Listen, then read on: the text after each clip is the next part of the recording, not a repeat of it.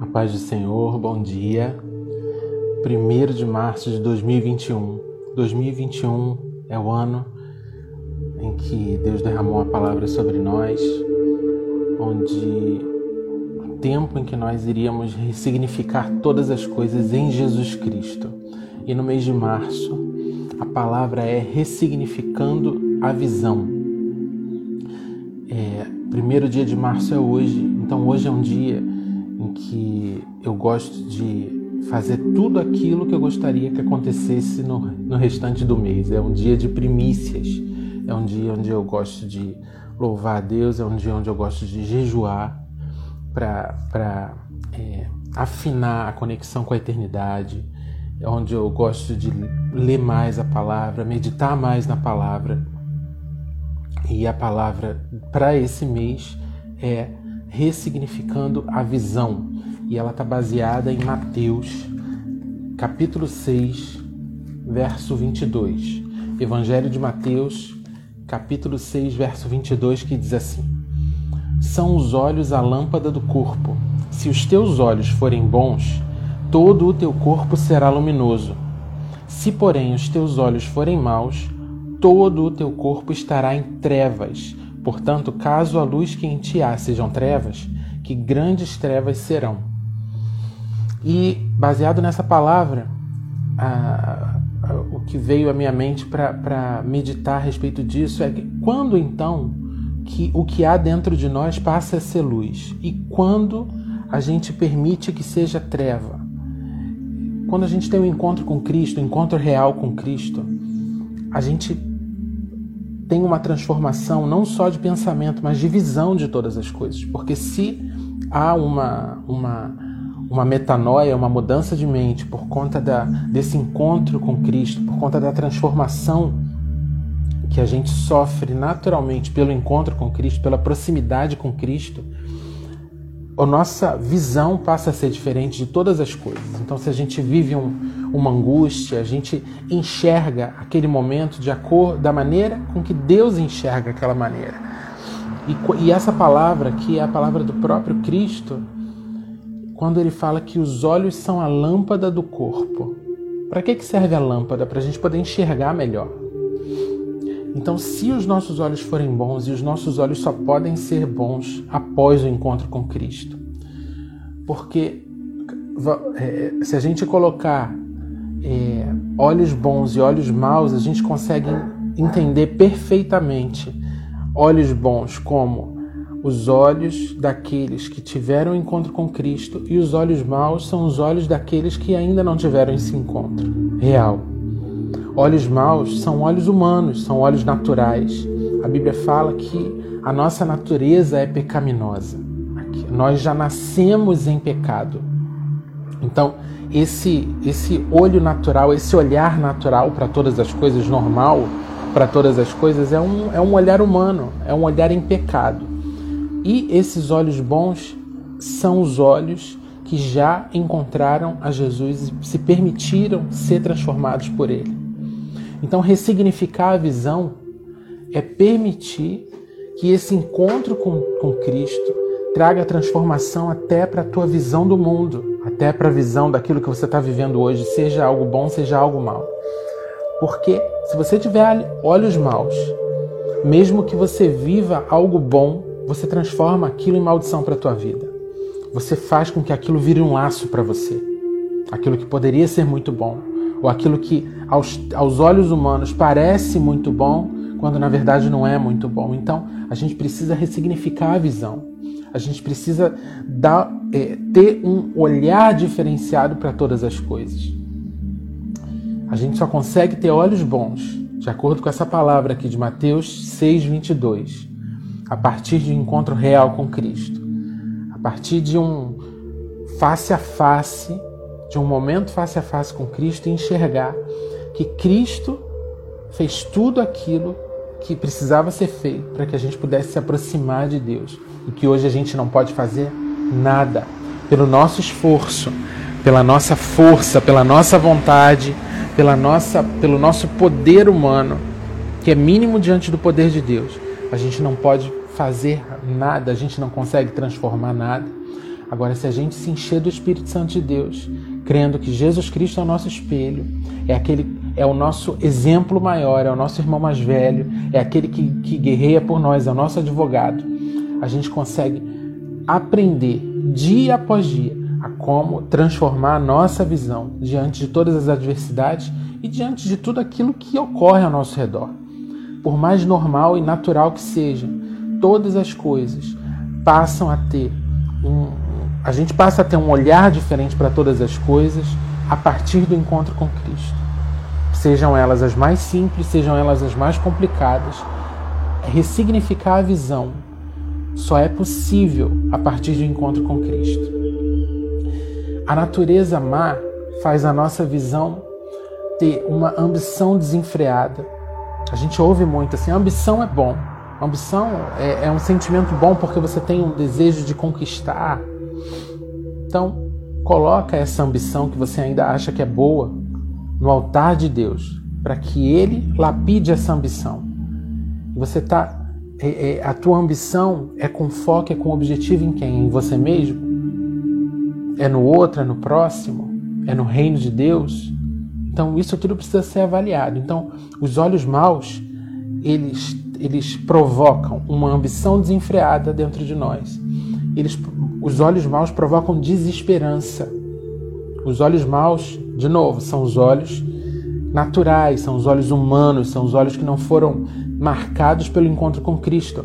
Se a gente olha para a situação e hoje, hoje, dia 1 de março de 2021, a gente está vivendo uma crise né, financeira, uma crise na saúde, uma crise de esperança. Porque se a gente olha para aquilo que é natural, com um olhar natural, a gente não vê é, é uma, uma saída para isso. A gente tem uma, a gente vive naturalmente uma crise política, uma, uma crise de caráter. Então, o, se a gente tem uma visão natural para tudo isso, que são os olhos maus que falam aqui na, no, no, no, Evangelho de Mateus, versículo 22, capítulo 6, versículo 22 e 23, a gente não tem esperança. Mas se a gente tem uma transformação de mente e passa a ter uma visão que é sobrenatural, a mesma visão do eterno em relação a todas as coisas, a gente já coloca a nossa esperança em Deus. E a gente tem certeza que na eternidade, que na eternidade as coisas funcionam, que na eternidade a gente tem resposta, que na eternidade a gente pode sim respirar tranquilamente, deitar a nossa cabeça no travesseiro e dormir, porque há alguém que guerreia por nós, há alguém que já venceu todas as coisas por nós. Com olhos maus, a gente cria sofismas, falsas verdades, porque a gente quer atender o nosso ego. A gente quer resolver da nossa maneira. Olhos maus, mais uma vez, é a visão que não é a visão de Deus para as coisas, é a visão humana, é a visão que, que, que naturalmente é pecaminosa. O que, que são sofismas? São falsas verdades, são verdades, são mentiras com aparência de verdade. Então, com os olhos maus, a gente cria várias várias sofismas para a nossa vida e vai patinando em cima daquilo ali até que a gente quebra a cara. Agora, quando a gente tem olhos bons, quando a gente tem um encontro real com Cristo, quando a gente vive com os pés fincados na eternidade, na palavra de Deus, a gente consegue enxergar o que é verdade e o que é mentira e seguir no caminho da verdade que é Jesus Cristo. Com olhos maus, a gente tem uma falsa visão de nós mesmos e dos outros. Então a gente olha para o outro e a gente julga, a gente aponta, a gente acha a culpa no outro. A gente tem uma falsa divisão de nós mesmos, muitas vezes superestimada, achando que a gente é muita coisa, quando na verdade, diante de Jesus, a gente não é nada, a gente precisa, a gente é dependente de Deus para realizar, para conquistar, para se manter de pé, para ter uma visão boa, para ter palavras boas saindo de nós. E a gente pode ter também uma visão de baixa estima nossa. A gente está olhando para nós mesmos e nos enxergando muito aquém daquilo que Deus já disse que a gente é. Que a gente é um reino de sacerdotes, de herdeiros, nós somos filhos de Deus. Isso tudo Deus já determinou sobre nós. Agora a gente só consegue enxergar isso quando a gente tem uma visão ressignificada de todas as coisas E para ter essa visão ressignificada, a gente precisa de um encontro real e significativo com o próprio Cristo. E para isso, eu vou te lembrar de Atos 9, do versículo 1 ao 19. Eu não vou ler tudo, essa é a passagem onde Saulo está indo em busca, é, perseguindo ainda os cristãos, onde ele ainda tinha uma visão, os olhos maus, né, antes de encontrar Cristo. Saulo, ele estava a caminho, aqui a palavra diz no versículo 1 que é respirando ainda ameaças e morte contra os discípulos do Senhor. Essa era a visão de Saulo. Um homem respeitado, um homem religioso, um homem estudado, muito estudado, né? falava muito bem, era muito persuasivo, mas a visão dele era humana, era de natureza pecaminosa. Mas na estrada para Damasco, ele teve um encontro real com Cristo. E no verso 8 do capítulo 9 de Atos diz assim: Então se levantou Saulo da terra e abrindo os olhos não podia ver. Então, o primeiro impacto do encontro com Cristo, ele foi confrontado, ele ficou cego. E a palavra fala que Deus é aquele que faz a ferida e cura. E aqui era exatamente esse processo que Saulo estava vivendo. Saulo ele precisava perder a visão de, da, de tudo aquilo que ele enxergava com os olhos humanos dele. Ele precisava ficar um tempo sem ver. Te, o primeiro impacto foi a ferida de Deus, foi o confronto. E o confronto muitas vezes traz ferida, sim. Mas nesse mês de março, eu quero profetizar sobre a tua vida, sobre a minha vida, sobre a minha casa. O, a abertura de coração, de mente e de espírito, para que, se for necessário, que Deus faça uma ferida que ele faça, porque ele mesmo é o médico dos médicos para curar essa ferida e para transformar a nossa visão definitivamente. No verso 10, há um encontro com Ananias, que era um discípulo. Então, depois daquilo ter acontecido com Saulo na estrada, Saulo ficou cego, a luz de Jesus o cegou, o confronto, o encontro com Cristo cegou Saulo. Ananias, que era discípulo, foi teve uma visão mais uma vez um olhar, um discípulo de Cristo, um discípulo do Senhor, ele tem uma visão daquilo que Deus quer que ele veja. Então se coloca como discípulo, o discípulo é submisso, o discípulo obedece por amor, o discípulo é, faz o que for preciso para agradar o seu mestre. Então Ananias era um discípulo, então ele teve uma visão no verso 10. E, e, e Ananias falou para Deus, mas Deus falou para Ananias que, que ele precisava impor as mãos, no verso 12, né? Para impor as mãos sobre Saulo para que ele recuperasse a vista. Então Ananias apresenta para Deus uma visão humana. Porque ainda que nós sejamos discípulos, ainda que nós leiamos a Bíblia, ainda que nós jejuemos, ainda que a gente tenha uma vida com Deus, a gente ainda está nessa carne e essa carne ainda faz a gente errar muito. E Ananias então apresentou a visão humana de Saulo para Deus. Falou assim: Deus, mas esse cara ele anda por aí para perseguir a gente, para matar a gente. O que, que eu vou fazer perto dele? Só que para Deus não interessa a visão que você tem de ninguém, nem de nenhuma situação. Para Deus interessa que você enxergue da maneira como ele enxerga. Então Ananias ele também precisou de uma cura. Além do encontro da visão primeira de Deus, que Deus deu para ele, ele precisava ser curado também naquele entendimento de Saulo.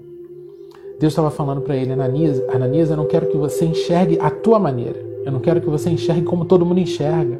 Você não é todo mundo, né? Aquela clássica frase que toda mãe fala para o filho. Você não é todo mundo. Você vai enxergar como eu enxergo. E aí Deus disse para ele que Saulo era para ele, era para Deus. É para mim um instrumento escolhido para levar o meu nome. Como Ananias podia entender aquilo? Como Ananias, diante do histórico, de tudo aquilo que ele já tinha ouvido falar sobre Saulo, ele podia entender aquilo, não interessava entender. Ele precisava passar a enxergar. Então Ananias obedeceu. No verso 17, Ananias foi e, entrando na casa, impôs sobre ele as mãos para que ele recuperasse a vista. No verso 18, imediatamente lhe caíram dos olhos como que umas escamas e tornou a ver de, de Saulo. E ele passou a ser Paulo então. Então, o processo de Paulo de Saulo e de Ananias. Dois processos diferentes. Saulo, um religioso que, que respirava ameaças e morte e perseguição. ele precisou ficar cego e ele precisou ser curado. As escamas caíram dos olhos ele, ele passou a enxergar o reino de Deus, os discípulos de Jesus Cristo de maneira completamente diferente. Ananias era um discípulo, era um servo. Então ele teve a visão de Deus. Depois ele teve uma visão pessoal que ele colocou para Deus e Deus falou para ele assim: Eu não quero que você enxergue como você, como um, como um ser humano.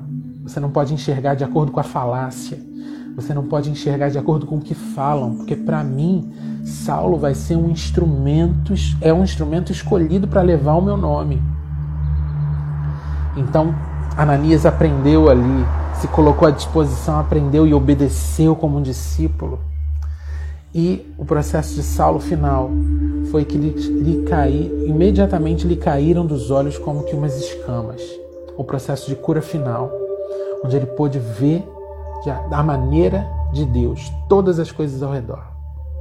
No mês de março, que o Senhor possa trazer um processo para nós, seja um processo como o de Saulo, onde ele precisa nos ferir para que a gente seja curado por ele.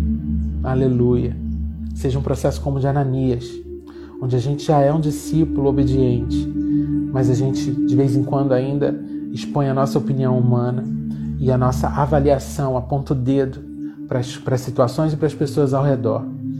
E ele só obedeceu e ele viu o milagre acontecer e ele viu e ele foi instrumento de, de, de cura na vida de Saulo, que foi, um, se não o maior apóstolo né, citado na Bíblia. E não só para esse mês de março, que seja essa palavra para a tua vida, mas que seja para a tua vida inteira.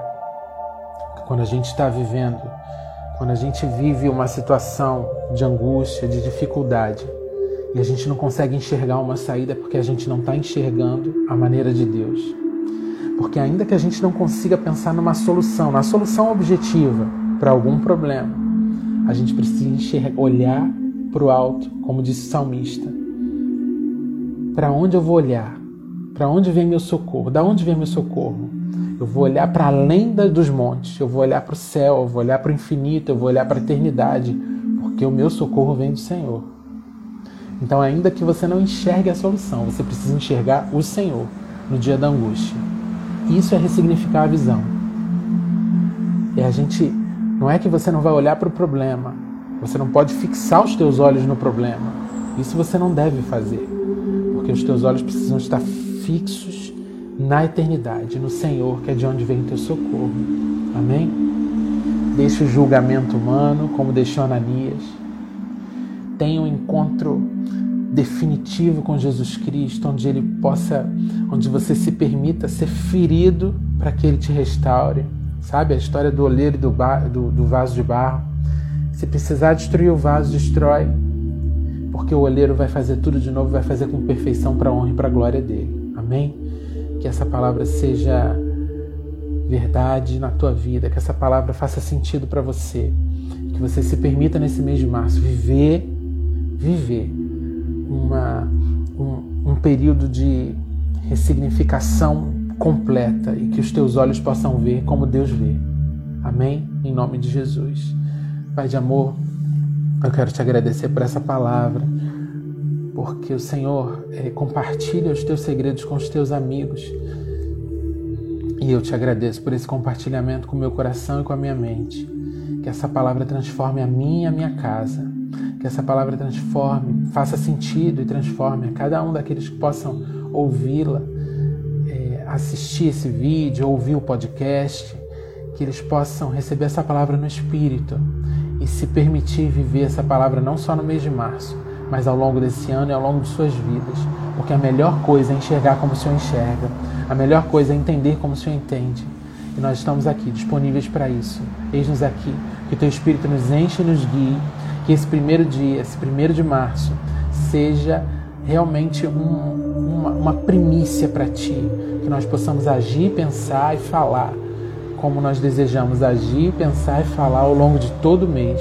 O Senhor receba essa nossa oferta de jejum, essa nossa oferta de oração, essa nossa oferta de leitura bíblica, essa nossa oferta de meditação na tua palavra, no teu altar. Que tudo seja, se volte, seja devolvido para ti, em honra, glória e louvor. Em nome de Jesus. Amém. Amém? Glória a Deus. Noah, um beijo para você. Viu? Um bom primeiro dia de março, ressignificando a visão aí nesse mês para você e para tua casa, tá bom? Um beijo a todos e até o próximo. A próxima missão Mike do mês de abril agora. Um beijo.